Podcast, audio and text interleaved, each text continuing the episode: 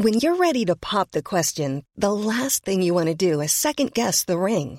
At Bluenile.com, you can design a one-of-a-kind ring with the ease and convenience of shopping online. Choose your diamond and setting. When you find the one, you'll get it delivered right to your door. Go to Bluenile.com and use promo code LISTEN to get $50 off your purchase of $500 or more. That's code LISTEN at Bluenile.com for $50 off your purchase.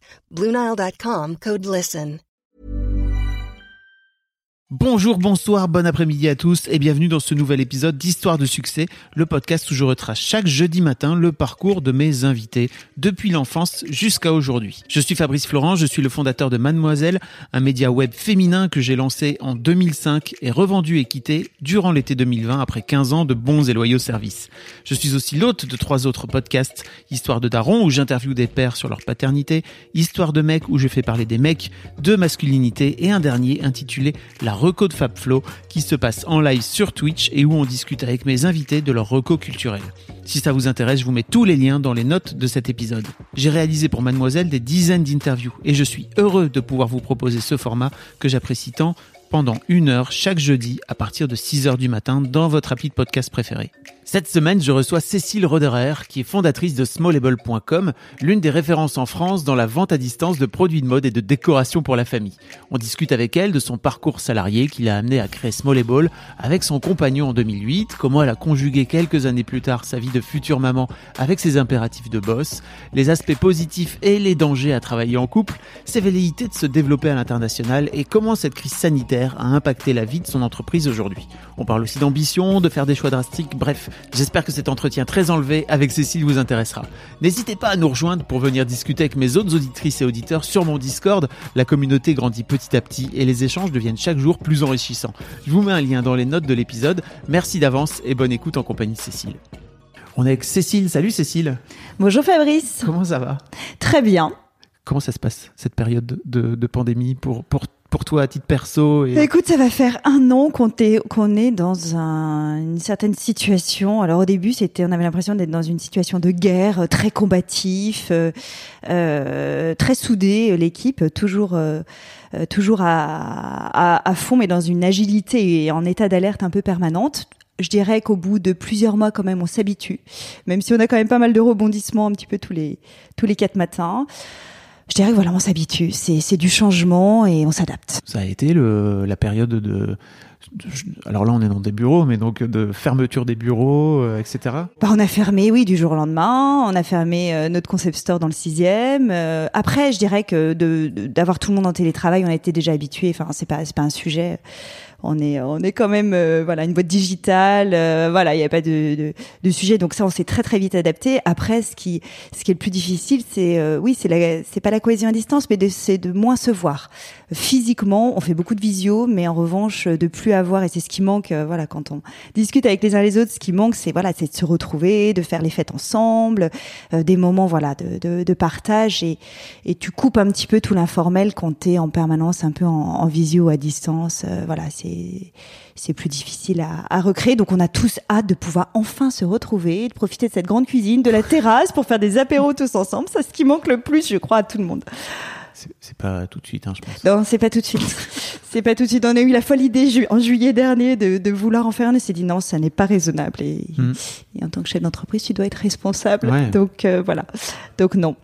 Mais ça va, ça va, on s'en sort plutôt pas mal parce que bon, on est sur le web, donc euh, déjà depuis 12 ans, donc effectivement, euh, bon, le e-commerce, euh, c'est, on a été plutôt favorisé et privilégié dans cette situation. Mmh. on a vu quand même un report, voilà, des, des, des, ventes physiques vers le web. Et comme nous, on a, on a réussi à maintenir notre activité tout du long, à livrer, on s'adaptait un petit peu aux fermetures des différents pays. on pouvait plus livrer à un moment donné l'Italie. Après, c'était les États-Unis, plus compliqué, mais globalement, euh, voilà, on s'en est, euh, on s'en sort plutôt, euh, plutôt bien. Mais c'est challenging tous les jours.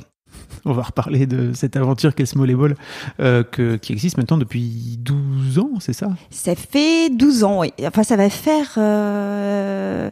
Non, ça va faire 13 ans que, que la boîte a été créée, puisqu'elle a été créée en mars 2008, mais le site, on l'a lancé en août 2008. Donc, ça va faire 13 ans de création de société. Effectivement, le site, ça fera 13 ans en août.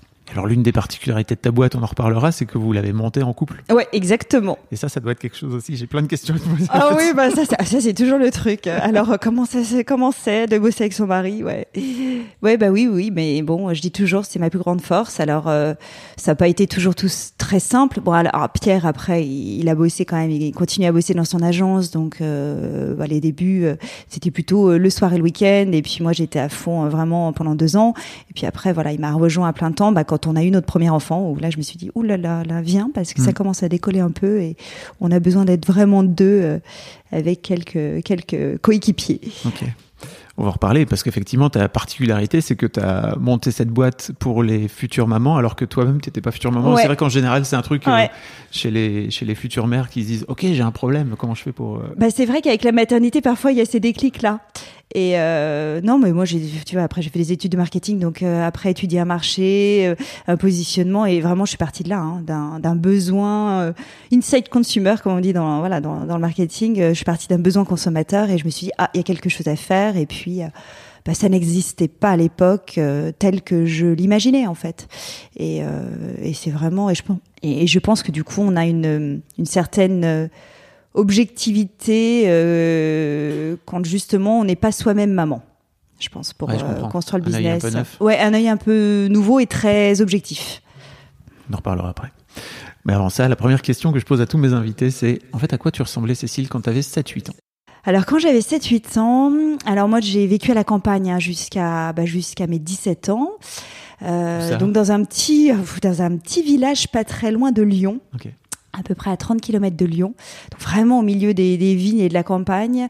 Et euh, quand j'étais petite, euh, bah, c'est vrai que j'étais, j'ai le souvenir, euh, j'étais tout le temps dehors en fait, hein, à jouer dehors, qu'il qu pleuve, qu'il vente, qu'il neige. Donc vraiment être dans le jardin, dans les bois qui étaient juste à côté, à dans les cabanes, à construire des cabanes, jouer avec pas grand chose, mais vraiment dehors, j'ai le souvenir de ça. Et puis, euh, et puis de, oui, d'être euh, assez joyeuse, assez, euh, assez enthousiaste, assez. Je bougeais beaucoup. J'étais, je tenais pas en place.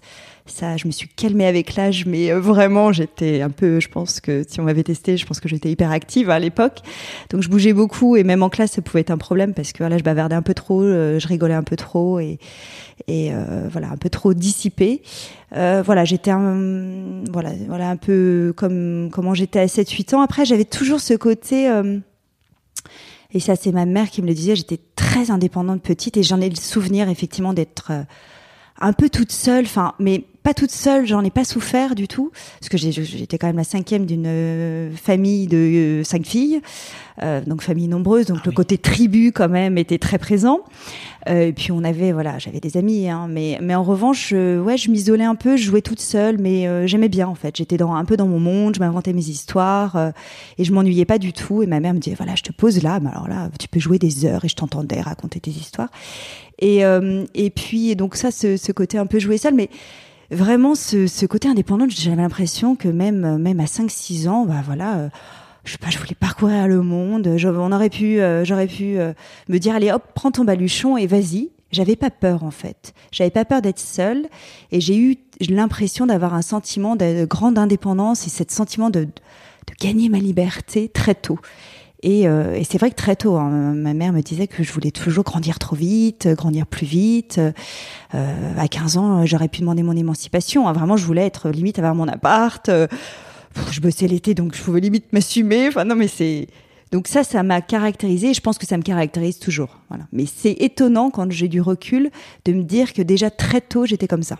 Ça devient d'où, tu penses?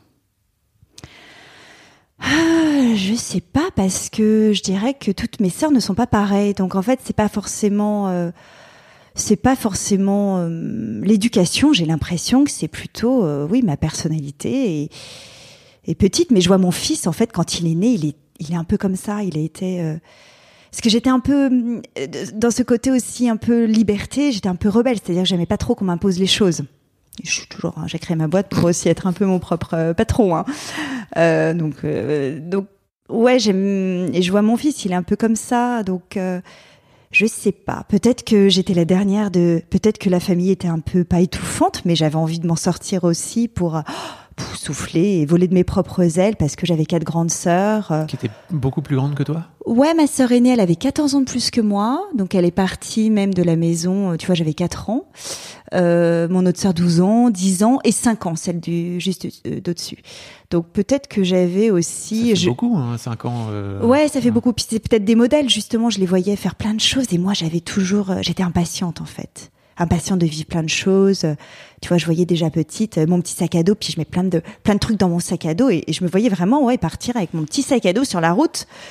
Donc, euh, donc je ne sais pas exactement d'où ça vient, mais peut-être euh, le fait d'être der- dernière d'une famille nombreuse. Alors qu'on peut croire au contraire qu'on est euh, un petit, voilà, la, la dernière un peu peut-être ou chouchoutée dans un petit cocon et Ah, je peut-être crois moins autonome. En tant que parent, plus ça va, plus tu laisses de liberté à tes mômes. Oui. En fait, j'ai un peu l'impression Oui. que c'est ça aussi. Oui, il y a ça. Il y a ça, ma mère me disait. Et puis effectivement, euh, elle lâchait assez vite, elle me laissait assez vite faire. Et puis elle me disait, bon, de toute façon, je sais que tu as du bon sens, je te fais confiance. Et elle a beaucoup joué là-dessus. Et, euh, et je crois que oui, si... Je pense que j'avais un tempérament un peu de feu, donc si elle m'avait mis trop d'entraves et d'interdits, je pense que ça aurait clashé. Donc euh, intelligemment, mon père c'était plus compliqué, mais intelligemment, ma mère m'a quand même laissé justement pas mal cette liberté avec le contrat de confiance. Ouais. Et c'est vrai que je l'ai, voilà, j'avais, il y avait toujours ça même quand, euh, je, même quand je suis partie, euh, voilà, une année en Inde, bon, j'étais pas obligée de leur demander, je leur demandais pas l'autorisation, je leur dis voilà, j'ai envie de le faire. Oh là là, ça les faisait flipper, tu vois, à cette époque-là. Mais je dis mais de toute façon, je le ferai. Après, je vous en parle. Moi, je veux que vous soyez à l'aise avec ça quand même. J'ai pas envie que vous fassiez, euh, enfin là, un sang d'encre pendant 12 mois, mais je le ferai quoi qu'il en soit. Donc euh, voilà, je pense que c'était. Il, il me dit bah vas-y, non mais de toute façon vas-y, hein, fais, fais ton truc, euh, on te fait confiance et vas-y, vole de tes propres ailes.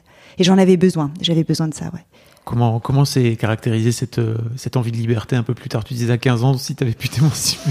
Ouais, je, bah en fait je sais pas, c'est que je et puis surtout de en fait, très tôt, je ne savais pas exactement ce que je voulais faire de ma vie, hein, forcément. Enfin, moi, j'avais pourtant des copines à, à 10 ans, elles savaient déjà ce qu'elles voulaient être avocate, tu vois, c'était drôle. Non, moi, pas du tout. En revanche, ce que je savais depuis tôt, c'est faire ma propre vie, décider. Je pense que j'avais une intention très forte, quelle qu'elle soit, et j'avais pas peur de me prendre des gamelles, j'avais pas peur euh, de, j'avais pas froid aux yeux, j'avais pas peur de prendre des risques, en fait. J'étais un peu casse-cou. Ouais, je, je, je me suis mis parfois, même plein de fois, dans des dangers. C'est ce qui me fait peur avec mes enfants après, à posteriori. Je me dis, oh là là, est-ce que mes parents savent pas tout hein, Voilà, et puis je veux pas dévoiler si hein, certaines choses, mais je pense que j'avais, j'avais pas, j'avais pas de peur. Et, et j'avais une intime conviction, c'est je veux faire ma vie et toujours depuis petite, je savais que c'est toi qui fais ta vie. Tu ne subis pas. Et c'est vrai, je ne voulais pas subir ou qu'on m'impose. Je me souviens, je sais pas, euh, j'étais bonne en maths en seconde, on me dit ah bah fais un bac S, fais un bac S. Ah non mais j'ai pas envie de faire moi euh, pendant euh, 75% de mon temps euh, des maths et de la physique, ça ne m'intéresse pas. J'étais passionnée d'éco. Et mais, mais un peu tête de mule quand même, c'est-à-dire j'ai plongé mes notes au deuxième trimestre pour j'ai rien bossé les maths, du coup j'avais 5 je dis bah non, bah, tu je peux pas. J'avais euh, et j'avais 18 en éco. Je dis bah non, je peux pas passer en S. Regardez mes notes quoi. Non mais tu vois, c'est. Mais oui, c'est. Je je je j'ai fait un peu toujours comme ça. J'ai je veux choisir, choisir ma vie et avec les hauts et les bas, avec. euh, avec parfois les difficultés que ça comporte, hein, qui se, qui, mais, mais, mais, mais je trouve que c'est le, c'est ça qui est intéressant. J'ai toujours même visualisé le petit chemin à parcourir comme ça, un peu tortueux, mais c'est ça qui me passionne en fait. C'est de d'avoir aussi, je pense que j'avais l'envie. Alors tu vas me dire, ça fait 12 ans que je suis euh, dans ce volleyball, donc, mais j'avais toujours l'envie de vivre plein de vies en une vie. Ah, on en parlera, ça, parce Ouais. que c'est un vrai truc. Et en même temps, ça fait 12 ans que je fais Ouais. Mais heureusement que euh, tout le temps on lance plein de projets, donc j'ai l'impression d'avoir toujours euh, que ça change et que c'est pas euh, plan-plan ou immuable. Euh, sans vouloir rentrer dans ta vie privée, mais tu disais que c'était plus compliqué avec ton père. Ouais. Et je sais que j'ai qu'il y a plein d'auditrices qui sont jeunes et qui ont des frictions avec leur Ah. avec leur daron, c'est un vrai truc. Hein. Ouais. Comment t'as fait toi pour t'en pour t'en pour t'en libérer? Avec mon père, c'était ouais, c'était euh, ouais, c'était très compliqué. Il était très, il avait un côté quand même assez, euh, assez très dur. Hein. Euh, C'est un peu une autre époque. J'avais un papa assez âgé hein, quand même, euh, qui était l'aîné de sa famille, ma sœur aînée qui était plus âgée. Enfin bon, bref, assez euh, traditionnel et assez euh, très autoritaire. Euh, et bon, du coup, ça marchait pas trop avec moi. Bon, après, voilà, je me pliais. Hein, j'étais pas non plus. mais hum, ouais, j'étais assez en colère et un peu rebelle vis-à-vis de lui. Comment j'ai fait Non, ça a été pas mal de, de, de clash hein, quand même, mais et je lâchais pas en fait. Ouais, j'ai un peu combattu. Enfin, je, je je ne voulais pas me rentrer dans le moule. Et euh, j'avais ma mère qui mettait un peu de l'odon, voilà, qui mettait, qui arrondissait les angles. Euh, non, je sais pas si j'ai vraiment réussi. C'est pour ça que j'avais, je pense, envie de, de, me barrer assez vite quand même de la famille. Hein. Enfin, de. En plus, j'étais la dernière. Ma sœur était partie euh, quand j'avais 12 ans. Elle est partie à 17 ans. Elle, elle est montée à Paris. Et moi, je me retrouvais seule avec euh, mes deux parents, mais c'était l'enfer. Ma ah mère me le disait à posteriori. Elle me dit mais j'essayais de te donner cet espace de liberté parce qu'encore plus parce que je sentais que tu pouvais imploser en fait. Et euh, non, je ouais, j'ai pas, j'avais pas très bien vécu cette période-là. Je, je dirais que j'ai un peu, je me suis un peu réconciliée peut-être avec mon père plus tard. Plus, enfin, je lui, j'ai accepté comment il a été. Euh, en, devenant, en devenant mère? Non, non, j'ai eu même, même j'ai eu des relations très conflictuelles avec mon père, même quand j'étais enceinte. Je pense qu'en fait, il était très, très protecteur et il était, euh, ses fils étaient sacrés. Et alors, tu imagines même pas, tu te maries ou tu as un enfant. Enfin, non, pour lui, il, non, il vraiment, il vivait pas très bien ça et avec mes sœurs aussi. Hein, donc, euh, bon, après, paix à son âme. Hein, je, je critique pas mon papa, mais, mais euh, non, c'était dur. Je pense que ça c'est plutôt euh, c'est plutôt quand euh, j'ai j'ai j'ai pas mal travaillé sur euh, voilà sur le sujet et puis je me suis dit bon ben après ça devient un vieux monsieur et, je l'ai accompagné jusqu'à la fin. Hein. Il est parti et vraiment je me souviens des deux heures au chevet de mon papa. On était avec ma mère et trois de mes sœurs et puis bon il avait Alzheimer donc il était c'était difficile de communiquer à la fin, mais je me souviens vraiment des échanges rien que par le regard très fort et je crois qu'on s'est un peu euh, pardonné mutuellement, euh, on s'est un peu réconcilié à ce moment-là. Je sais pas, mais oui. C'est cool de, faire de faire la paix. Ouais, je pense que c'est c'est vrai que j'étais hyper contente après quand il est parti parce que j'étais assez en paix. J'étais sereine. Je sais pas que j'étais très pas triste et que c'est difficile et euh, et que c'était l'année de mes 40 ans. Il s'est passé tellement de choses dures à cette période-là pas que ça. Euh, ouais, mais c'est, tu pars effectivement plus calme et, et serein. Hmm. Ouais, je pense que c'est important d'être proche, euh, si tu peux. Parfois, ça c'est pas possible, mais d'être les dernières heures, ouais, hmm. ouais c'est bien. Merci en tout cas de partager ça. Je crois que je crois que c'est important de, de, de partager ce genre d'expérience.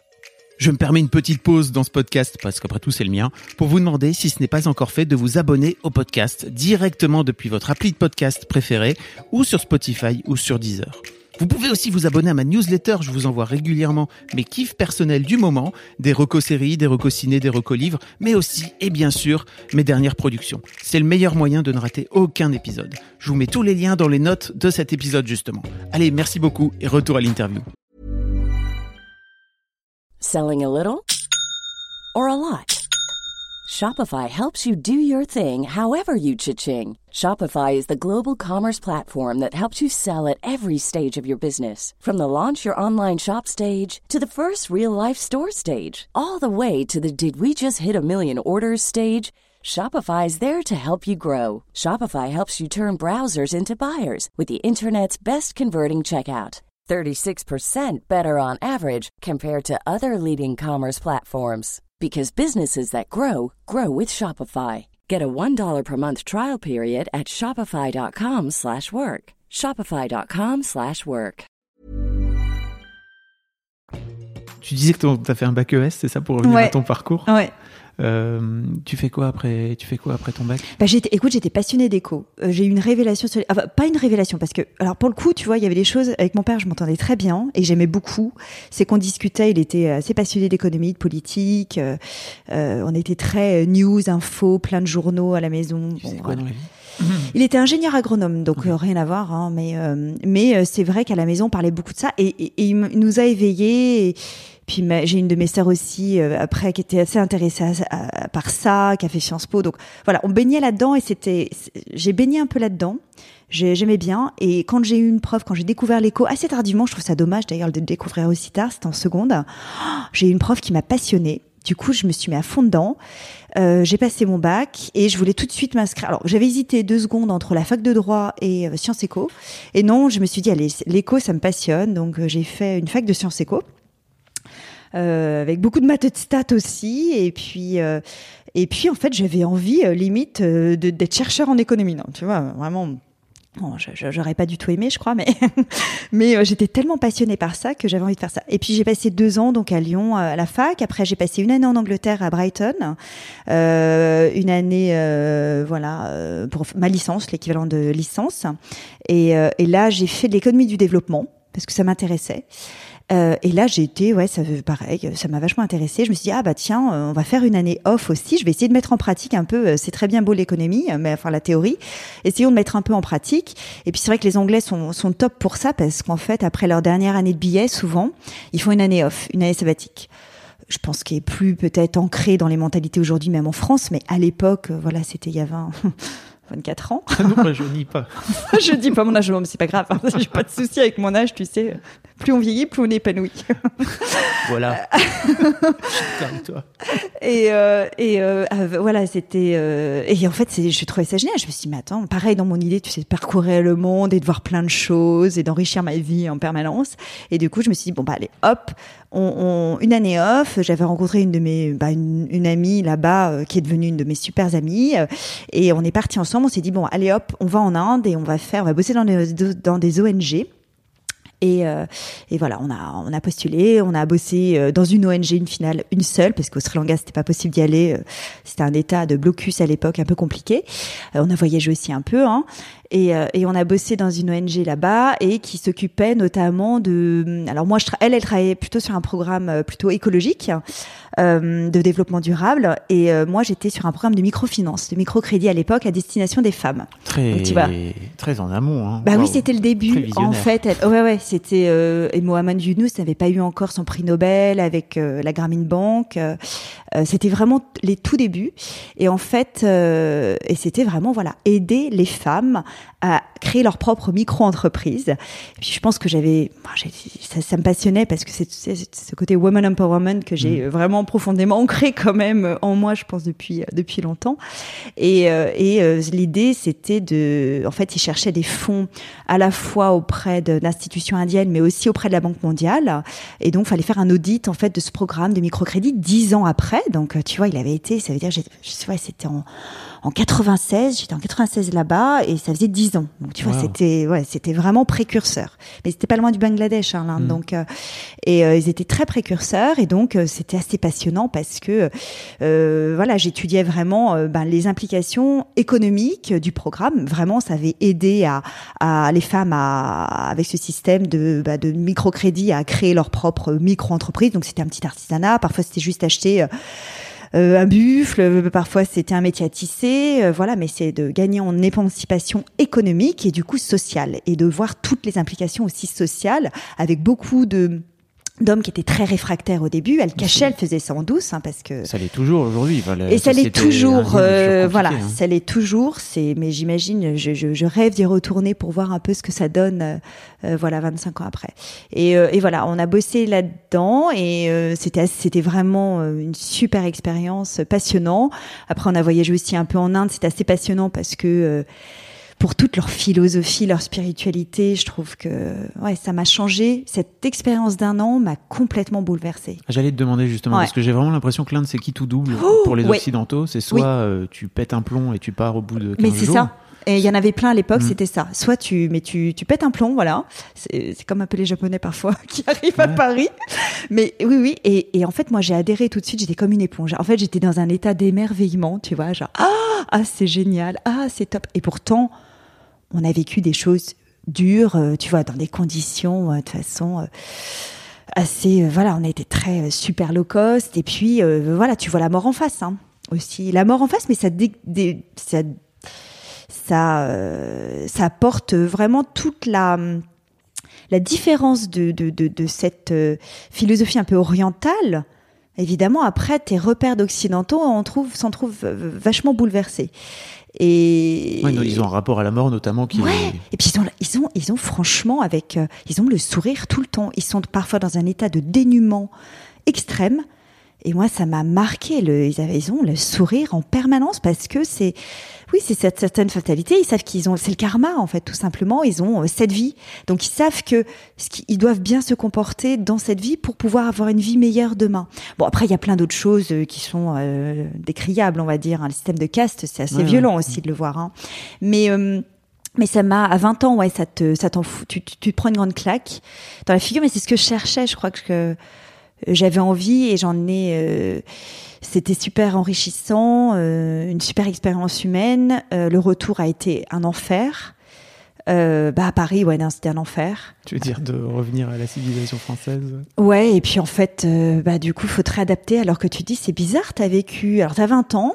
T'as vécu 18 ans en Occident, en France, avec tes repères de français, occidental, et t'as juste vécu euh, un an euh, en Inde, et là, pouh, t'es complètement bouleversé. Pourquoi? Euh, Donc ouais, non, assez dur. Hein. J'étais, ouais, j'étais pas bien. J'étais un peu déprimée en revenant. Bon, après, toujours, allez, on résiste et puis on s'en sort, et puis par l'action, mais ouais, c'était difficile. Après, je voulais absolument pas revenir à Lyon, mais plutôt faire euh, toujours dans l'idée d'avancer, euh, venir à Paris parce que je me suis dit au moins c'est c'est une ville cosmopolite, ça bouge, c'est brassé. euh, j'ai, euh, je trouvais que Lyon était un peu trop petite ville, ça m'énervait un peu les gens un peu plus étroits. Enfin, c'est une très jolie ville, mais je j'avais vraiment envie encore de bousculer, tu vois, de, de- toujours. Je mets des coups de pied dans la fourmilière et, et j'aimais pas trop le côté microcosme. Et je trouve que et Paris, j'adore d'ailleurs pour ça, euh, parce que tu tu tu rencontres pas que des Parisiens loin de là, mais plein de gens qui viennent d'horizons divers. Et puis ça bouge tout le temps. C'est euh, moi, j'avais besoin d'une ville où le dimanche c'est pas mort. Alors évidemment, là en plein Covid, il se passe pas grand Oui, c'est- chose. Mais à Lyon, j'ai des souvenirs d'étudiante, mais le dimanche morose, euh, oh, je sais pas, moi j'avais besoin de vie en fait dans ma vie. Ok. Donc, euh, go to Paris. Go to Paris. Et alors là, je dis, oh, mais en fait, je crois que finalement, euh, être chercheur, bosser pendant des années sur une thèse, 5-6 ans, euh, mettre 10 ans à faire l'audit, récolter des fonds, c'est long, c'est lent, c'est un processus long. Et en fait, je me suis dit, mais ça va pas avec ta personnalité. Toi, t'aimes bien dans des trucs plutôt euh, rapides, des cycles courts où tu entreprends quelque chose, tu as rapidement les résultats. Voilà, du plutôt du court moyen terme que du long terme. Et, et je me suis dit ouais, c'était super bien, mais ça m'a permis de réaliser que non, en fait, j'avais pas envie de faire de l'économie. Et là, du coup, je me suis inscrite. Alors c'était euh, c'était une maîtrise de, de gestion, donc tu avais aussi pas mal d'économie, de gestion et du marketing. Et puis marketing, stratégie d'entreprise, euh, et c'est ça qui m'a passionnée. Puis après, du coup, j'ai fait une spécialisation, donc j'étais à la Sorbonne. J'ai fait un troisième cycle euh, en marketing, et, euh, et ouais, j'ai trouvé ça euh, hyper en fait concret, euh, assez passionnant. Donc euh, à la fois ce qui m'intéressait c'était la création d'entreprise, tout ce qui est la stratégie d'entreprise et euh, le marketing. Ok. Tu fais quoi de beau après? Après je rentre en stage euh, chez Dim parce que j'étais intéressée par le marketing produit, vraiment euh, une affinité Dim, pour le les- textile. les voilà le Dim, les sous-vêtements, les collants, voilà. Euh, et, euh, et, et je rentre en stage là-bas, puis rapidement en fait ma boss euh, part, donc on me propose un CDD. Après je sais pas quoi, il y a un poste qui se libère, donc rapidement voilà, je, reste- j'y reste trois ans et puis euh, je gravis les échelons, euh, je fais tout un tas de choses hyper intéressantes et puis à chaque fois je tombe sur des euh, bah sur euh, ouais sur des, des boss qui m'ont qui m'ont qui ont plus cru en moi en mes capacités que moi-même limite. Ouais. et qui m'ont élevé et qui m'ont donné ma chance. Et, et parfois elles me, me donnaient des trucs et je dis bah, elles, sont, elles sont bien sûres que j'en suis capable. Et ça ça a été une vraie force c'était une vraie chance en fait de bah, d'avoir un peu des mentors comme ça qui euh, bah, qui t'apprennent qui transmettent et puis surtout qui te laissent euh, bah, t'épanouir vraiment qui te laissent euh, qui te laissent euh, oui te développer développement euh, de compétences et personnel par le travail. Et, euh, et, et voilà, donc je passe trois ans chez Dim. Après, euh, bah, il y a une, une, une fille de Dim qui part chez Lancel euh, pour euh, bah, complètement redynamiser la marque euh, en tant que directrice marketing, un peu dépoussiérer la marque à cette époque. Elle me dit j'ai toute une équipe à remonter, il y a un changement de direction. euh, viens, écoute, suis-moi. Je dis ouh là là, non, mais attends, Lancel, euh, ça me parlait pas du tout, hein, pas du tout. euh. Donc, Lancel, les, le- Les- la maroquinerie. Dans le luxe, là. euh, Voilà, exactement. Enfin, luxe, euh, il Oui. y a luxe accessible, mais Oui. oui, oui, grande maison, un peu euh, 1800 et quelques, 1870. Euh, Oui, voilà, maison bien installée. euh, effectivement, alors je me souviens, euh, bon, je connaissais un peu oui Lancel évidemment, comme tout le monde, mais je vais dans le magasin à Opéra et là je, regarde, je me dis oh là là, mais je suis tellement éloignée de ce milieu. Et puis en même temps, je me dis mais ouais, mais en même temps c'est sympa, c'est un challenge quoi. J'aime bien parce que chez Dim on avait eu pareil, le challenge de, on était attaqué par pas mal de marques, notamment Princess Tam Tam qui démarrait et il fallait euh, un peu revamper. euh, et donc moi j'aimais bien. Si c'est pour arriver sur un truc qui roule déjà ou qui est déjà euh, hyper successful, bon. À quoi bon Il n'y a pas trop d'intérêt, de défi. Et, euh, et du coup, j'avais bien aimé. Puis on lançait des nouveaux projets chez Dim de homeware. euh, on avait une, euh, j'avais fait tout un projet sur la lingerie pour adolescents. Donc j'aimais bien l'idée de, on a des projets, il y a quelque chose à créer ou à redynamiser. Et du coup, la lancée, je me suis dit, mais en fait, je connais la boss, j'ai confiance en elle, je sais qu'on va bien s'entendre. Euh, c'est une petite boîte finalement, il y a que 100 personnes au siège, donc petite euh, boîte. Hein, tu vois, ça faisait 100 millions. Euh, évidemment, il y a tout un tas de euh, tout un tas de boutiques, mais c'était petit par rapport à Dim qui était l'énorme truc, euh, 5000 personnes. Enfin voilà. Et donc structure un peu plus hiérarchie un peu plus courte. Et et puis je me dis ouais, il y a un challenge en fait. Ouais, allez hop. Euh, ok, euh, il y, a, il y, a, quand même des racines, une histoire, un ADN, on va essayer de, participer à ça. Et c'est vrai que j'y suis restée quatre ans. Euh, j'ai énormément appris. Et puis, euh, puis j'avais toujours en tête l'idée, tu vois, de créer ma boîte. Et donc je me suis dit, apprends, apprends, apprends le max, apprends. euh, euh, et c'est vrai que j'ai été, je pense, enfin, j'étais tellement impliquée dans mes jobs. En fait, j'étais impliquée comme si c'était ma boîte. hein. Mes, mes boss, elles me disaient, euh, je venais bosser le samedi, je me souviens. Enfin, j'adorais. En fait, ça me passionnait euh, un peu à fond, quoi. Et euh, mais parce que je savais que j'en retirais en fait, j'étais comme une éponge encore et j'apprenais, j'apprenais, j'observais, j'écoutais, je, je me confrontais et c'est comme ça que j'apprenais. Tu bossais pour toi, quoi. Bah, je bossais, oui, pour moi. au-delà de bosser de la exactement. boîte, je bossais pour, moi, boîte, pour mon bossais. propre apprentissage et mon propre développement, euh, exactement. Et j'en faisais un véritable apprentissage. Et puis, euh, et puis, euh, oui, pareil, la chance. euh, ma boss est tombée deux fois en- enceinte en quatre ans, euh, pas remplacée. Du coup, moi, je la remplaçais. Donc, euh, enfin, j'ai eu la chance euh, rapidement d'avoir très vite des responsabilités. Et puis, même le PDG, tu vois, je voyais qu'il avait une confiance en moi. Enfin ça te soutient en fait, ça te donne de la force quoi, et, et ça te permet de ouais te, te déployer. Et j'imagine que tu restes 4 ans. Au bout d'un moment, tu dois quand même avoir un peu des. Bah, en fait, quatre fourmis ans, dans mais les jambes, deux non ans à réfléchir. Qu'est-ce que je fais comme projet? Qu'est-ce que je monte comme boîte? Alors, je suis passée partout, hein, euh, du euh, euh, du fameux bar à Juice avant l'heure, tu sais. Enfin, tu vois des trucs un peu healthy food avant l'heure, à des choses. Enfin, je sais plus, mais on- j'avais dès que je partais en vacances. J'avais mon petit carnet où je notais toutes mes idées de projets, d'idées, de, de boîtes. euh, alors, ça restait à un état de projet et de concept. Hein, je rentrais pas dans un business plan non plus. Hein.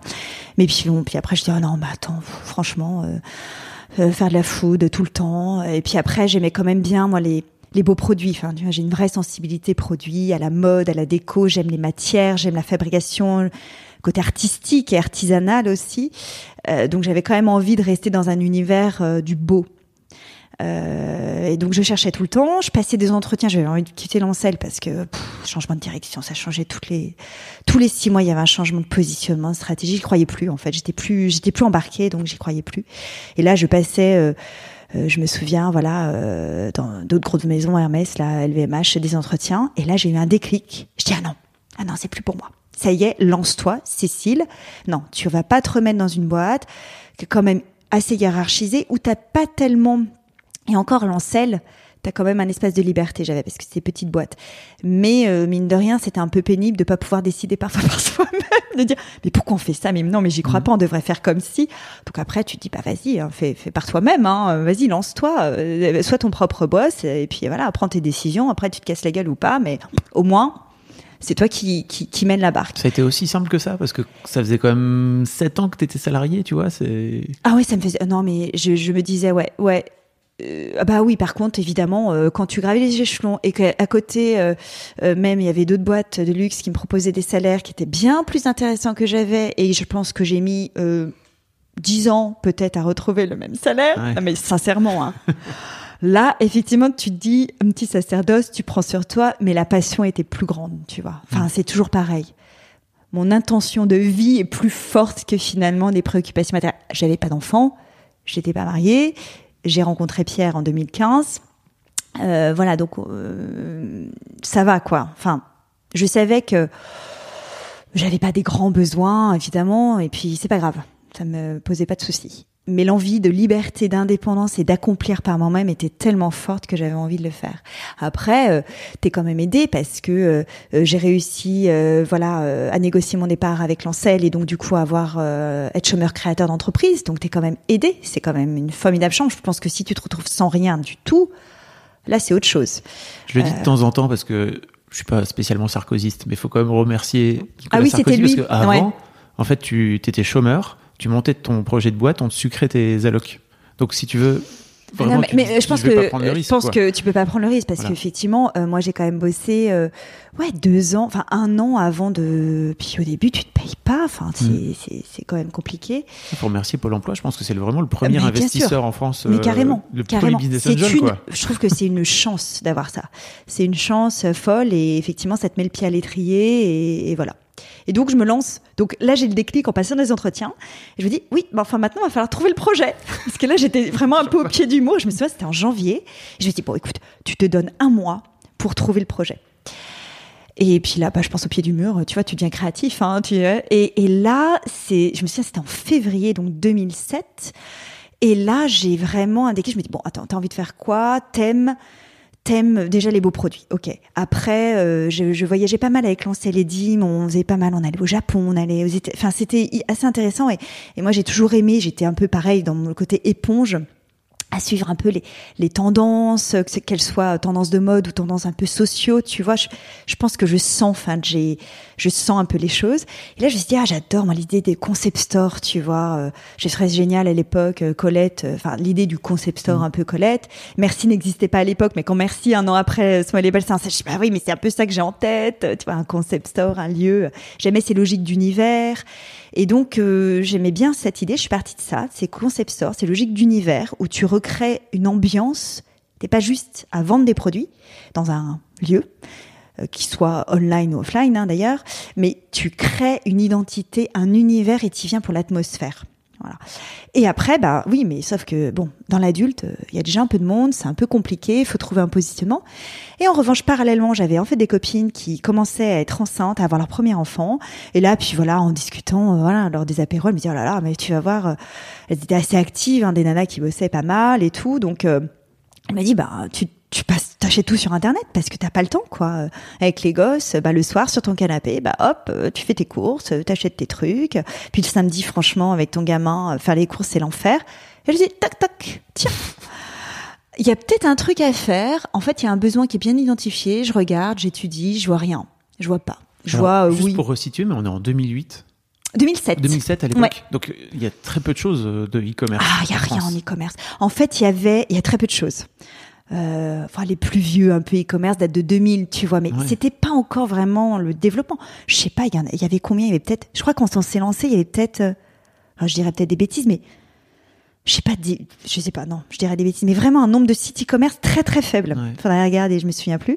La plupart des grandes enseignes n'avaient pas encore basculé. Voilà. Enfin, ah bah pas du tout, pas du tout. C'était un peu le début. C'était Mm. quand même un peu la préhistoire à l'époque. Hein. Euh, non mais vraiment. Hein. Euh, on ne croit pas comme ça maintenant. C'est de la génération. Ils se disent bah, c'est évident, mais non tu non. peux tout sur ton téléphone, c'est facile. Ah ouais, ouais, non oh. mais c'est, c'est, c'est- il y avait pas le mobile, il y avait pas Instagram, ça n'existait pas Ouais. Instagram à l'époque, tu vois. Euh, Même j'ai l'impression d'être un Facebook. dinosaure, quoi. Enfin, tout juste Facebook. Exactement, tout juste Facebook. Euh, et, euh, et en fait, ouais, là, je regarde et je, et je vois rien qui existe en fait. Euh, alors. Physiquement, à Paris, il y en avait pas. Il y avait pas de concept store comme ça, euh, dédié à l'univers de l'enfant, euh, avec une vraie curation, euh, un univers. euh, voilà, t'avais t'avais des magasins multimarques de mode avec un petit peu d'accessoires de déco, très fait, mais c'était pas ce que j'avais en tête. Bon, après, mon, mon, mon idée en tête, elle était même beaucoup plus large, mais bref. Et, euh, et en fait, online, bah, il y avait des pure players, mais sur une catégorie, c'est-à-dire en enfant, en mode enfant, oui, mais très mainstream, Thomas Market, euh, euh, voilà, des VP6 en fait, des, des qui existaient de la vente à Mhm. distance et qui étaient sur le web, mais il y avait rien qui existait. Je me dis bon, mais vas-y, fonce, étudie. Alors euh, voilà, j'ai étudié vraiment le marché. Euh, J'ai pris du temps en fait quand j'y pense. J'ai quand même mis pas du temps à faire euh, mon travail de recherche, de euh, voilà, de comprendre la cible et puis après de concept, hein, de ton positionnement. J'ai fait mon bon travail bien académique en fait de euh, marketing. hein. Et puis après, je suis passée à la phase de business plan. Donc oui, j'avais beau bosser sur des PNL dans mes boîtes précédentes. bon, après, quand il connaît rien, Ah alors attends, qu'est-ce que je mets comme coût Combien Comment je modélise mes commandes? Au début, je vais avoir combien de commandes? Tu, pfiou, C'est un peu euh, à vue. Mm. Après, j'ai changé beaucoup avec des entrepreneurs. Ça, c'était super intéressant. Des gens un peu aguerris dans le web pour me donner des, des infos. Et ça, faut surtout pas hésiter. C'est top. Comment comment t'as fait? Par relation, Ouais. par réseau. Euh, Tu de gens du monde qui connaissait du monde Ouais, voilà, j'avais euh, j'avais des ouais, je connaissais du monde qui connaissait du monde et qui m'ont permis de rencontrer des gens euh, ouais qui avaient bah, qui avaient créé des voilà, qui avaient bossé dans l'e-commerce ou monté ou repris et euh, et qui m'ont donné des tips euh, formidables parce que sinon bah non mais tout seul t'y arrives pas forcément, tu vois. Puis c'est pas un travail théorique juste à lire. Mais alors t'avais pas peur de demander? Non. J'ai pas eu peur de demander. bah après, t'apprends un peu parce que tu te dis, oh là là, mais qu'est-ce qu'ils vont Ils vont perdre une heure de temps avec moi. euh. Mais non, mais c'est génial, faut oser, faut demander. Et en fait, ces gens, je pense qu'ils avaient en plus un emploi du temps hyper chargé. Mais génial, mais merci quoi. Merci parce que en fait, ça t'aide. Et puis après, faut pas peur de parler de son concept aussi, de le confronter. T'es toujours flippé, on va me piquer mon truc.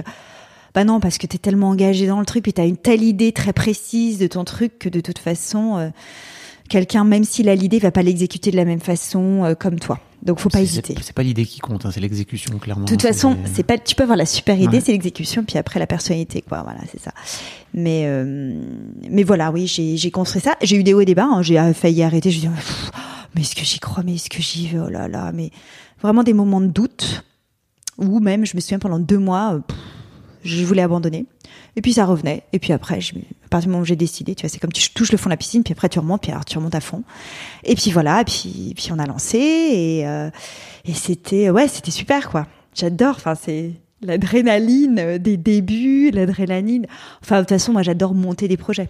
Donc, euh, même si j'ai Small Label depuis 12 ans, c'est le projet que j'aime, c'est développer, développer, développer, quoi. Avoir toujours des nouveaux projets parce que je trouve excitant de se dire, tiens, il y a quelque chose à faire, de partir de l'idée, de la façonner, cette idée, de- d'essayer de, mm, comment on va la concrétiser, quel est le plan d'action, comment on va la dérouler, voilà. C'est c'est ça qui me passionne. Et tu bosses sur le projet déjà en couple? Alors, on bosse, oui. Alors, je bosse. euh, Pierre, il est quand même dans son agence de pub. Ouais.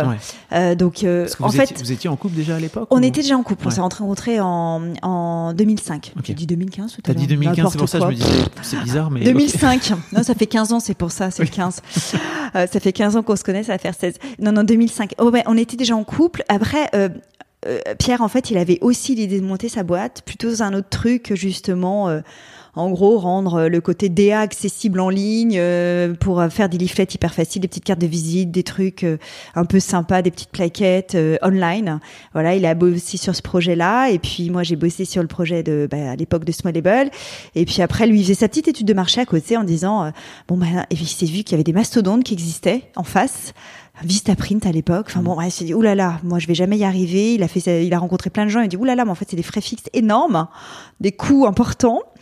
Euh, donc euh, voilà, il a, il a laissé tomber. Et puis moi, j'ai, j'ai, j'ai- je me suis mis à fond dans ce label. Et puis voilà, j'ai, j'ai créé le truc. Et à un moment donné, je lui dis écoute, euh, vas-y, on le fait quoi. Enfin, ça te tente. On se met à fond euh, tous les deux sur sur ce projet-là. Euh, et puis lui, il a plutôt, bah, il bossait le, le soir et le week-end sur le, le site. Euh, en fait, sur la créa, toute la partie euh, euh, identité visuelle. puis on a fait les shootings photos au début ensemble dans notre salon. mais il, a, fallait, on pouvait pas mettre. Voilà, il bossait quand même à côté. Hein, C'était indispensable parce que parce que là, pour le coup, on pouvait pas être à deux à vivre du chômage. Enfin, c'était un peu compliqué. Et puis, on ne savait pas ce que ça allait donner. Tu vois, tu fais vraiment un proof of concept. Tu te dis, attends, lance-toi et après on voit. Et puis j'avais, je me dis, on verra. Bon, évidemment, au- fond de moi, j'avais qu'une envie, c'est que ça marche. Et je me donnais les moyens pour que ça marche. Mais après, tu sais jamais, en fait. Tu sais jamais, tu sais jamais si ça marchait. Et alors tu démarres chez toi, j'imagine? Bah tu ouais, tu démarres dans ta cuisine, enfin dans ton salon. euh, ah bah évidemment oui, chez toi, de, ton, ton ton ton appart devient un studio photo. Tu tu récupères les produits, tu fais tout. Euh, voilà, tu commences avec euh, voilà de de de, de, de stagiaires euh, ultra motivés. Euh, voilà, tu fais tout ouais, chez toi quoi, jusqu'à ce que tu sois enceinte. Euh, à une semaine de l'accouchement, où t'es encore chez toi, et là tu dis, et là j'ai à Pierre, on se trouve des, des bureaux. On se trouve des bureaux. Non, je le sens pas du tout, s'il te plaît. Je me vois pas arriver. Tu sais jamais comment tu vas redevenir hein, en ayant accouché. Tu dis si c'est pour que je me tape un postpartum, euh, dépression postpartum, que j'arrive avec un bébé hurlant dans les bras en train de chialer 12 heures sur 24. Je, voilà, non. Je veux pas montrer ça et infliger ça aux autres et à moi-même. et on a trouvé dix jours avant en sous-log des bureaux euh, dans le 11e et dans le 10e. Et, et voilà, ça m'a bien soulagée. Et c'est à partir de ce moment-là où il est arrivé. Où j'ai dit à Pierre, écoute, viens. Là, euh, parce que euh, ça commence à prendre. Ça fait un an que la boîte avait du chiffre d'affaires. Bon, on perdait de l'argent, hein, évidemment. Mais dans le business plan que j'avais fait, je m'étais dit, euh, faut que je tienne un an. Et après, je lève des fonds. Euh, parce que dans le e-commerce, t'es obligé, euh, enfin dans le e-commerce, retail, pas marketplace, même marketplace si, parce qu'encore plus, parce que le seuil de rentabilité est hyper tardif. Et mais je savais qu'il fallait que euh, qu'on lève des fonds, donc là il est venu. Et puis finalement, on a levé des fonds au bout de deux ans, on a tenu deux ans.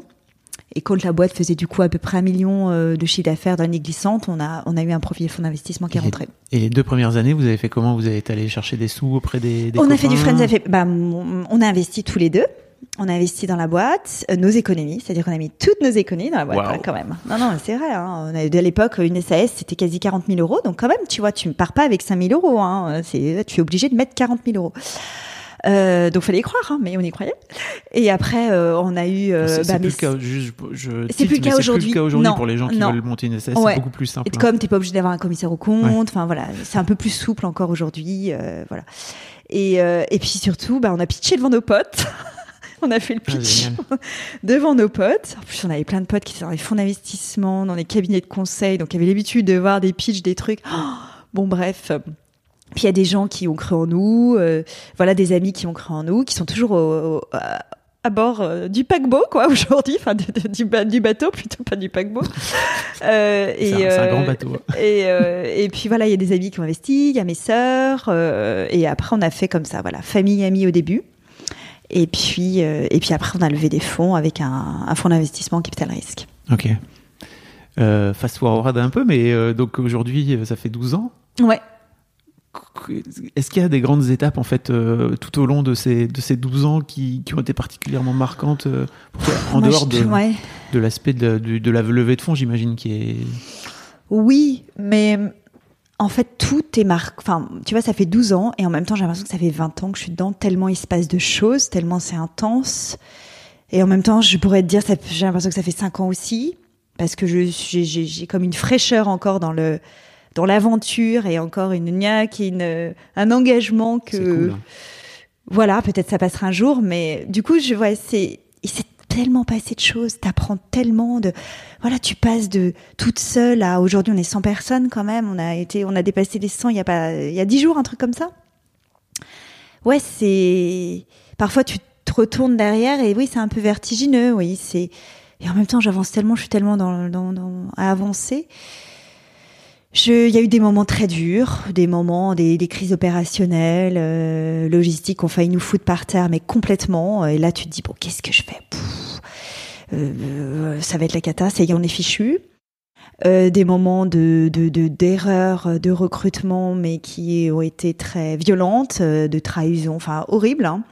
Et pareil, euh, où, euh, où tu as 5 mois euh, de grossesse, tu te dis, ah bah peut-être pour ma deuxième grossesse, je vais peut-être avoir un petit peu plus que 15 jours de, de congé mat. Et ben non, tu décides que ben voilà, c'est pas grave, tu te retrouves toute seule, mais c'est mieux pour comme ça et tu reprends ta boîte en main pleinement. Et euh... qu'est-ce que tu veux dire par là? Non, mais t'as des moments durs, oui, euh, des moments durs où. Euh... Tu pensais faire un break un peu plus long, c'est ça pour ton congé mat et tu t'es. Oui, et, bah en fait à un moment donné, on a eu, on a, on a, on a embauché une personne et euh, ça s'est révélé être euh, bah, un peu une catastrophe et euh, c'était sur une personne sur laquelle je devais pouvoir m'appuyer et en fait qui, voilà, une, voilà, quelqu'un humainement très. que je ne veux plus jamais rencontrer dans ma vie, ce genre de personne, mais après ça te forge les caractères et puis ça t'apprend. Euh, mais vraiment aux antipodes en termes de valeur euh, et aux antipodes de, de, de, ma personne et de ma conception des choses. Donc là, on est sur une erreur de recrutement. une erreur de recrutement très dure et qui, voilà. Donc tu as des moments évidemment très difficiles et en même temps, moi, ce que je je retiens voilà de ces 12 ans, c'est une aventure humaine dingue. C'est oui des hauts, des bas, des grands bas et des grands hauts. Euh, des euh, des moments où ouais tu flippes. Enfin, je veux dire même pendant le Covid, là, il y a le 16 mars, je me suis dit, ah ça y est, c'est reparti. Là, on est confronté à un truc, une crise qui peut être phénoménale, qui peut nous foutre par terre. Euh, avec Julien, là, notre CFO, CEO, on se faisait, allez, il faut qu'on se fasse euh, des, des business plans. On se faisait des business plans, euh, je pense tous les, enfin des, pas de business plans, mais des atterrissages Mhm. en termes de trésor euh, tous les 15 jours, parce qu'on ne savait pas comment en fait la boîte allait réagir, enfin comment le marché allait réagir, si on allait tenir. Et euh, donc oui, tu as des moments, euh, waouh, faut tenir, tu tiens le choc, mais tu tiens le choc, tu tiens le choc. Et c'est en même temps très vivant. c'est très vivant, c'est que tu ne t'ennuies pas. Et, euh, et ouais, c'est du roller coaster. Et en même temps, des moments de.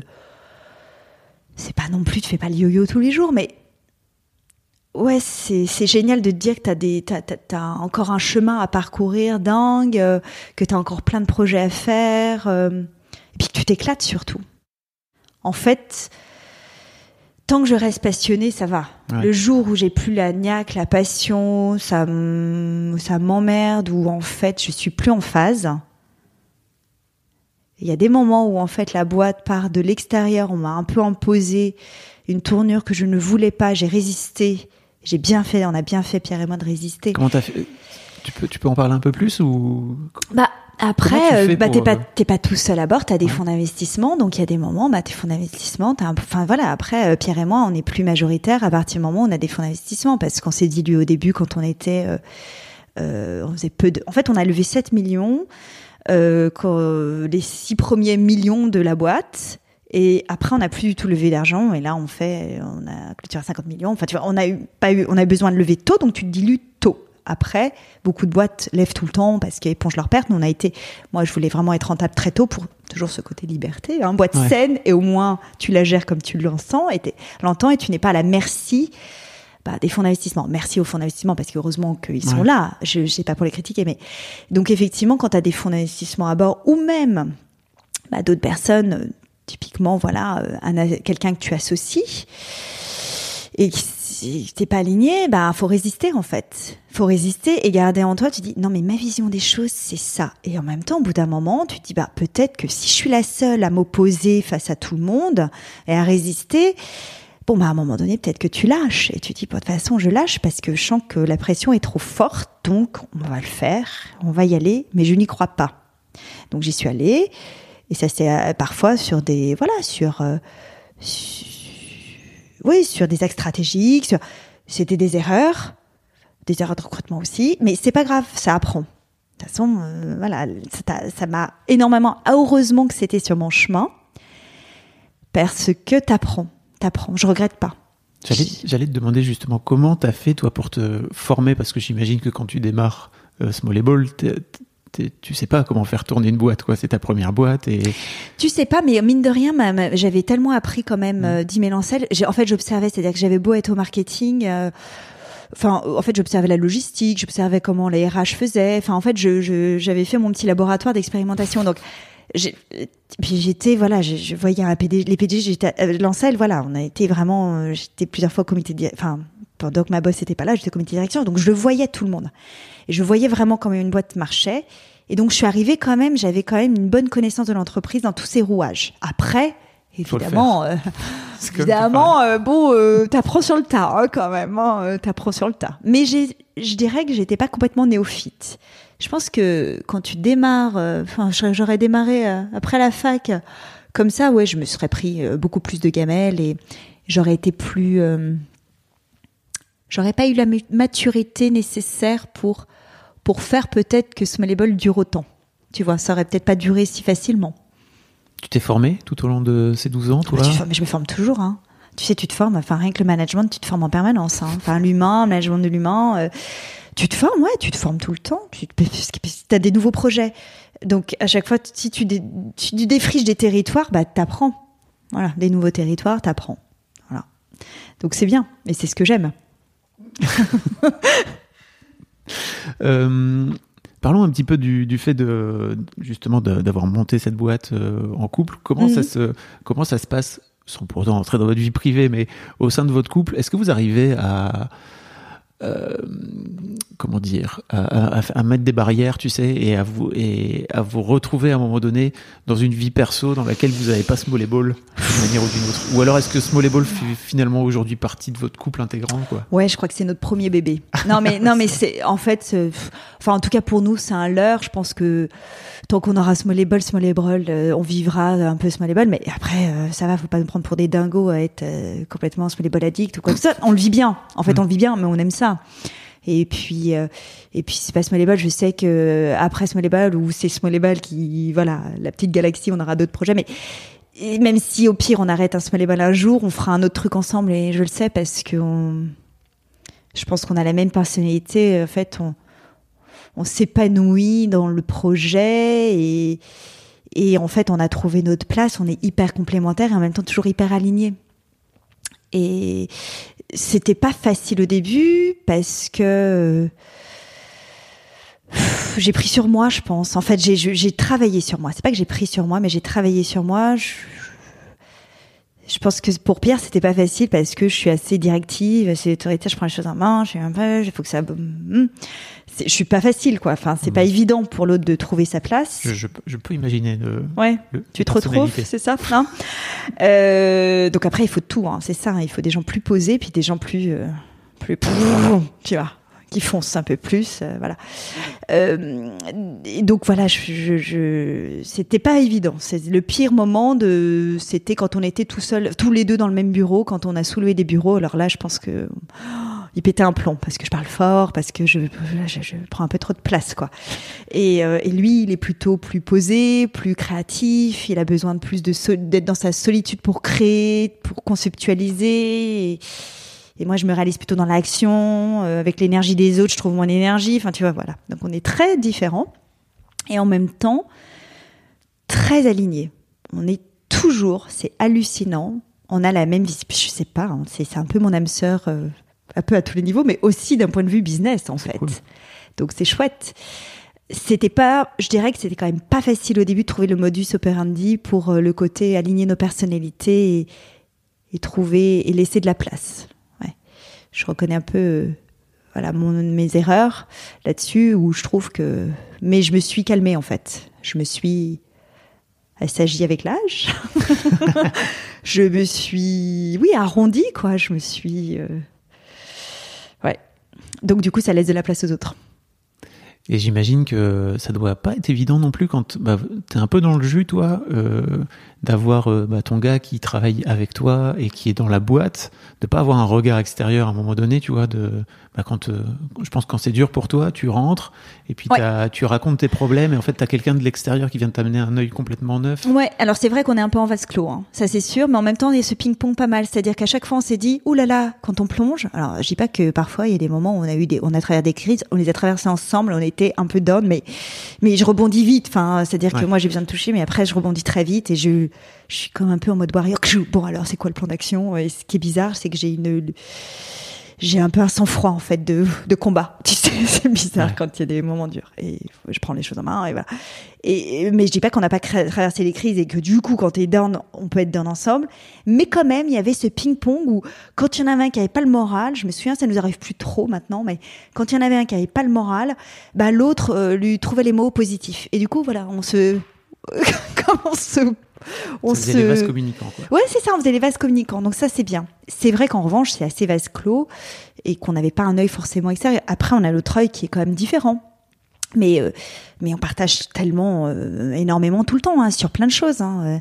C'est oui, c'est c'est c'est pour moi la, enfin le, le meilleur associé, le meilleur associé.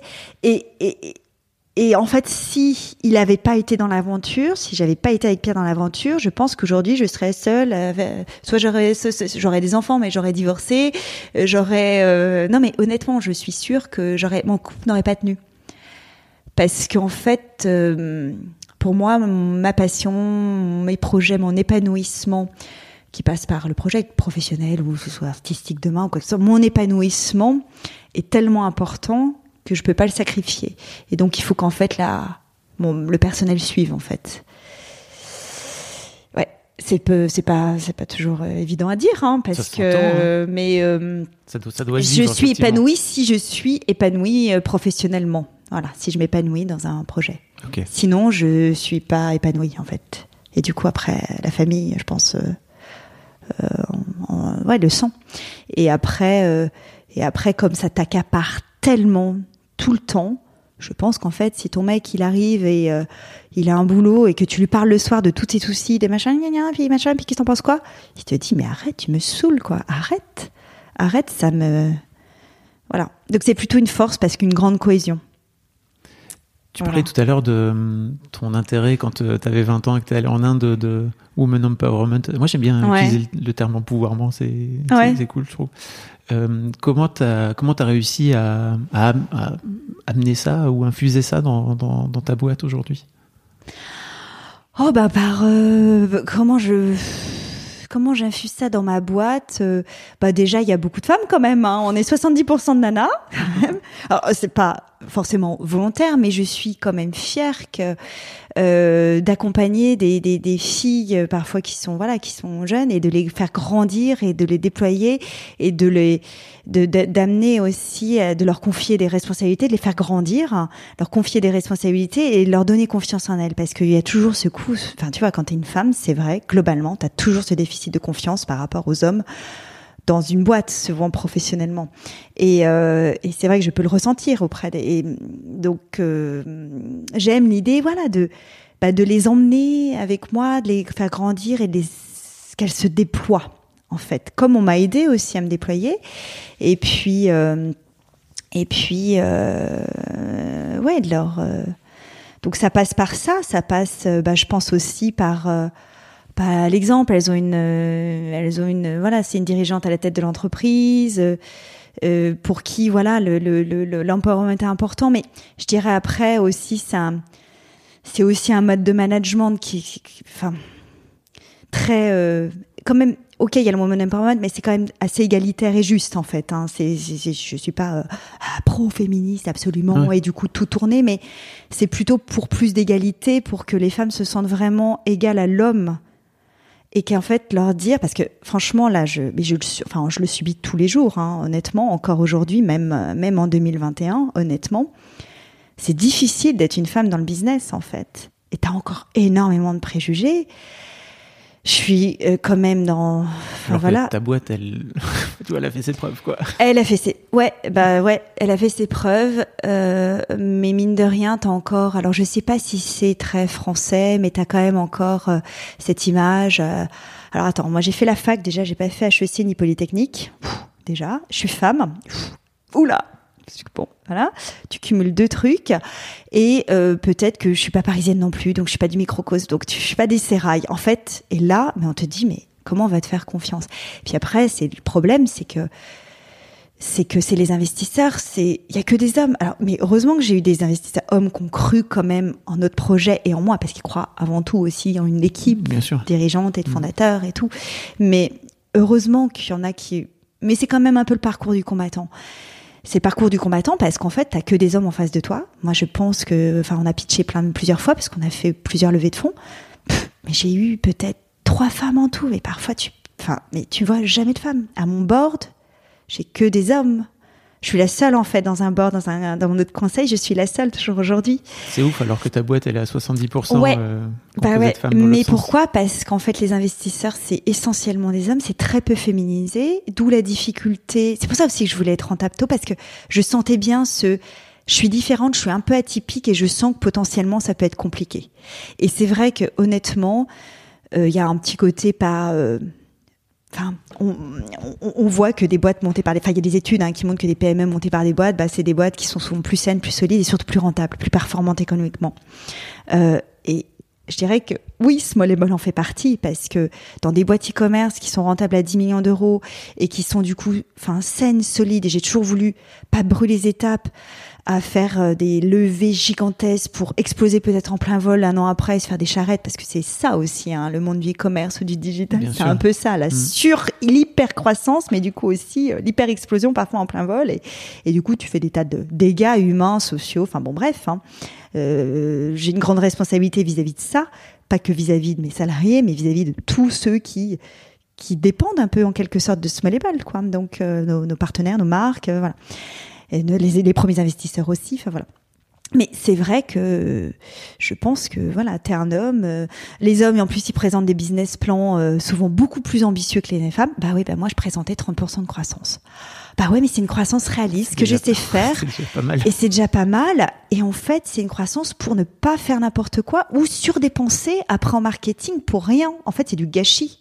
Au moins, c'est une croissance qui est, alors, qui est un peu plus que du naturel quand même, que tu es obligé d'accompagner. Mais ouais, c'est une croissance saine. Et c'est la preuve. Voilà, tu vois, on fait, là, on va peut-être faire 70 millions d'euros en juillet avec une bonne rentabilité. Et je suis contente de continuer à, voilà, avoir des, euh, bah, bah, être fort parce qu'en plus, euh, derrière, il y a tout un écosystème de créateurs qui ont besoin de nous aussi, euh, euh, de pouvoir embaucher euh, quotidiennement, faire, enfin voilà, créer plein de projets. On fait, on crée de la, enfin, on fait de la croissance, on crée de la valeur, on crée des emplois. c'est chouette, quoi. Et donc, autant pas faire n'importe quoi. Mais voilà, le côté peut-être un peu plus raisonnable des femmes. Et peut-être c'est lié à la confiance aussi. Mm. C'est-à-dire qu'on est, euh, on survend pas. Et c'est vrai que parfois quand je pitchais, euh, on me parlait d'autres euh, entrepreneurs. Ouais, mais alors lui, il peut vendre n'importe quoi, mais il vend du rêve. Mais les investisseurs ont besoin de rêver.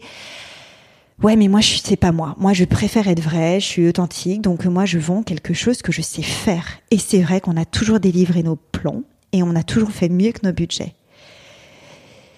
Voilà. Mais au moins, euh, voilà. J'apporte des bonnes nouvelles et des bonnes surprises. Ce que tu disais aussi, pour les gens qui connaissent peut-être un peu moins le business, parce que tu sais, on a toutes sortes d'auditeurs et d'auditrices, mais c'est Ouais. que le fait d'aller chercher de la rentabilité tôt, ça t'a permis de pouvoir t'offrir une liberté vis-à-vis justement de ce fonds d'investissement. quoi. Indispensable. Mm. Et aujourd'hui, voilà, on a des nos fonds à, à bord qui sont toujours là et, et, et évidemment, merci heureusement qu'ils sont là. Sinon, on n'aurait pas pu monter un boîte de commerce. Tu peux pas parce que les banques ne te suivent absolument pas. Rien. C'est un autre sujet. Ça, c'est un autre sujet. Ça, c'est franchement, euh, merci. Euh, maintenant, oui, mais pas, pas au début. Donc, heureusement que les fonds de Capital Raise sont là. Mais, hum, mais, euh, oui, je sais plus ce que tu me disais pour. Que ça te permettait d'avoir Ouais, ta Mais liberté. c'était quoi. hyper important. Mm. Ouais, je voulais avoir ma liberté parce que la liberté de choisir et de décider, même si voilà, on a un comité de consultatif, stra- de, de décision stratégique. Mais euh, si euh, si Pierre et moi on présente pas des trucs euh, trop cons, euh, voilà, notre stratégie elle passe et voilà, et, et ils nous font confiance et ils nous suivent. Voilà. Donc euh, donc oui, c'est la liberté de décider et, et de bah évidemment après de te planter aussi, hein. Mais bon, je préfère avoir la liberté. c'est sûr. Euh, écoute, merci beaucoup Cécile pour, euh, pour ce partage. Le- la dernière question que je voulais te poser, c'est en fait, c'est quoi, c'est quoi les projets pour Small Ball là, de, de réussir à, à survivre 2021, c'est ça? Ouais, réussir à survivre et puis on se lance pas mal de ouais de de, de projets. euh, je trouve que généralement euh, ce- ces crises, euh, au, au lieu de te paralyser, nous ça nous donne plutôt plus des envies de faire plein de choses. Donc euh, bon, on a des on a plein de projets euh, là dans le pipe, plutôt des gros projets euh, techniques euh, de refonte de site, de back office et tout, donc euh, qui sont assez longs. Après, c'est je dirais euh, c'est continuer notre aventure un peu internationale, c'est-à-dire que voilà les US, on se déploie aux US, on se On en déploie a en très Asie. peu parlé, mais euh, vous avez ouvert très très tôt. euh, Ouais, on a ouvert très tôt à l'international et puis ça c'est c'est chouette. Euh, On lance euh, d'autres marques euh, en propre. On a des idées de podcast peut-être. enfin, tu sais, c'est- on a une d'au- bonne on a d'autres idées quoi. Enfin c'est ce que je dis notre petite galaxie où on rajoute des petits projets. Ouais, on s'ennuie pas et mais euh, mais c'est ouais c'est comme ça que aussi euh, bah, ça fonctionne parce qu'on lance plein de trucs et et ça marche plutôt bien jusque là. on s'en sort bien. Bravo en tout cas Cécile, merci beaucoup. Merci Fabrice. À plus. Merci beaucoup pour votre écoute. Avant de nous quitter, si vous avez aimé ce podcast et cet épisode, merci de lui mettre un commentaire sur Apple Podcast et 5 étoiles de préférence. C'est le meilleur moyen de le faire connaître. Vous pouvez faire comme Macha Chose qui a écrit comme toujours avec les podcasts de Fab Florent, on a l'impression d'être une petite souris. Les invités sont intéressants, tout comme leur parcours de vie. On rit, on s'interroge, on apprend, et on apprend aussi sur soi. Merci Fab, tes podcasts sont inspirants. Eh ben merci beaucoup, ça fait plaisir. Et si vous voulez faire comme elle, vous vous rendez sur Apple Podcast et vous cherchez Histoire de succès directement dans votre appli ou sur votre ordinateur. Merci beaucoup à vous et rendez-vous jeudi matin à la même heure à partir de 6h du matin dans votre appli de podcast pour un nouvel épisode d'Histoire de succès.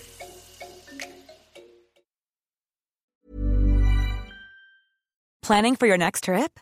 Elevate your travel style with Quince. Quince has all the jet setting essentials you'll want for your next getaway, like European linen, premium luggage options, buttery soft Italian leather bags, and so much more. and is all priced at 50 to 80% less than similar brands. Plus, Quince only works with factories that use safe and ethical manufacturing practices. Pack your bags with high-quality essentials you'll be wearing for vacations to come with Quince. Go to quince.com slash pack for free shipping and 365-day returns.